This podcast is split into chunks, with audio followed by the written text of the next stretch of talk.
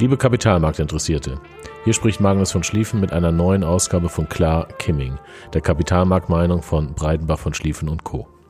Wie immer dient dieser Podcast nur der Information. Die Inhalte stellen keine Handlungsempfehlung dar. Vergangene Performance ist keine Garantie für zukünftige Performance. Auch die Nennung einzelner Titel stellt keine Handlungsempfehlung dar, sondern dient ausschließlich der Veranschaulichung von Informationen. Während sich die Bilder, die wir im Fernsehen und Zeitungen sehen können, immer weiter verschlimmert haben und auch die Nachrichten zur Entwicklung der Ausbreitung des Virus dramatisch schlechter wurden, haben die Aktienmärkte in der letzten Woche deutlich zugelegt.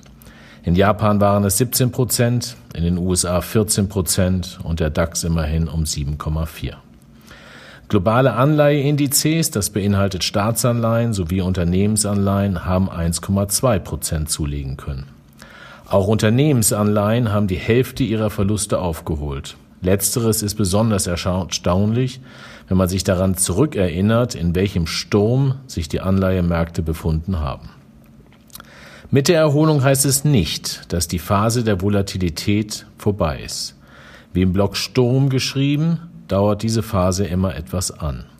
Die Versicherungsprämien, nämlich diese Volatilität, sind zwar bereits um 25 Prozent gefallen, sind aber immer noch 320 Prozent höher als Ende Februar. Die Bilder und Nachrichten, die uns wahrscheinlich noch erwarten werden, wird die menschliche Seele nicht unberührt lassen können. So grausam das klingt, ob diese Bilder die Kapitalmärkte noch tiefer und stärker als schon geschehen beeinflussen, ist ungewiss. An den Aktienmärkten haben wir den schnellsten 30 Prozent Verlust erlebt, den Aktienmärkte je verzeichnet haben. Es hat genau 22 Tage gedauert. Im Oktober 1929 waren es 31 Tage, 1987 waren es 38 Tage. Bei den großen Verlusten 1970, 1974, 2001, 2008 waren es zwischen 250 und 373 Tagen. In den ersten zwei Drittel dieser Zeit will den Verfall niemand wahrhaben und das Wort Rezession fällt erst im letzten Drittel der Zeit. Das habe ich schon ein paar Mal miterleben dürfen. Dass wir eine Schockrezession bekommen werden, ist außer Frage. Es geht nur noch darum einzuschätzen, wie stark die Rezession sein wird. Diesbezüglich werden viele Zahlen und Erwartungen durch die Gegend geworfen. Umso schlimmer, umso schöner hat man den Eindruck. Mein Rat ist, nicht immer alles zu glauben, was man liest, und diese schon gar nicht ungefiltert wie ein Kettenbrief weiterzuleiten. Nach 24 Stunden und beim zweiten Mal lesen sich viele Texte ganz anders. Wenn man an den Kapitalmärkten investieren möchte, ist Panik, ob selber verursacht oder durch andere verursacht, kein guter Ratgeber. Der Kapitalmarkt ist kein Casino, sondern ein Investitionsplatz. Wie bei jeder Investition führt mentaler oder zeitlicher Druck häufig zu Fehlentscheidungen. Diese kommende Rezession ist anders als alle, die wir zuvor erlebt haben. Der normale Grund für eine Rezession ist die Notwendigkeit, geschaffene Überkapazitäten wieder abzubauen.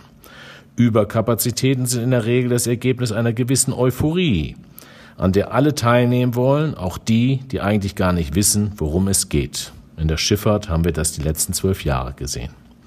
Eine solche Euphorie war in der Start-up, außer in der Start-up-Szene, nirgends zu spüren.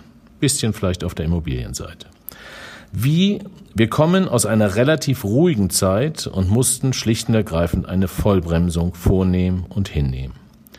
Wenn diese Vollbremsung den Konsumenten daran hindert zu konsumieren und den Produzenten daran hindert zu produzieren, muss das Stress ins System bringen. Um ihre Zukunft zu schützen, entlassen viele Produzenten ihre Mitarbeiter, nämlich Konsumenten, was dazu führt, dass dieser Konsument selbst nach Ende der sozialen Distanz weniger Mittel für den Konsum zur Verfügung haben wird. Und der Produzent muss erstmal die Mitarbeiter wieder einstellen, damit er produzieren kann. Das wird alles etwas dauern. Aber das ist etwas ganz anderes als die Notwendigkeit, Überkapazitäten abzubauen. Denn der Prozess ist lang und sehr schmerzhaft.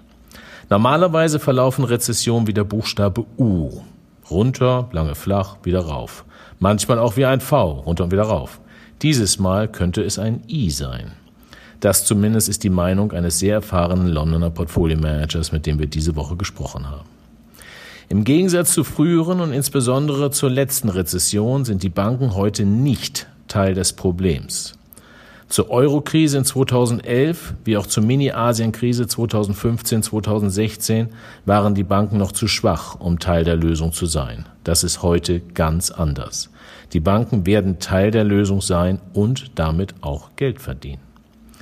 Wie viel also dessen, was kommen mag, ist schon eingepreist?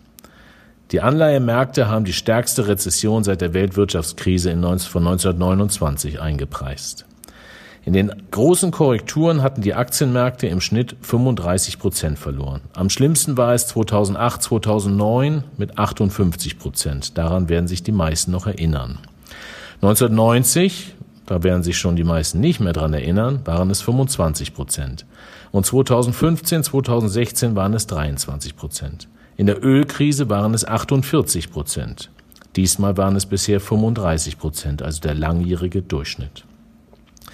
Klaus Kaldemorgen und viele andere sind der Meinung, dass ein Shutdown bis Ende April vom Markt diskontiert bzw. eingepreist ist. Dauert er länger, können aus den 35 Prozent natürlich noch 45 oder auch 50 werden.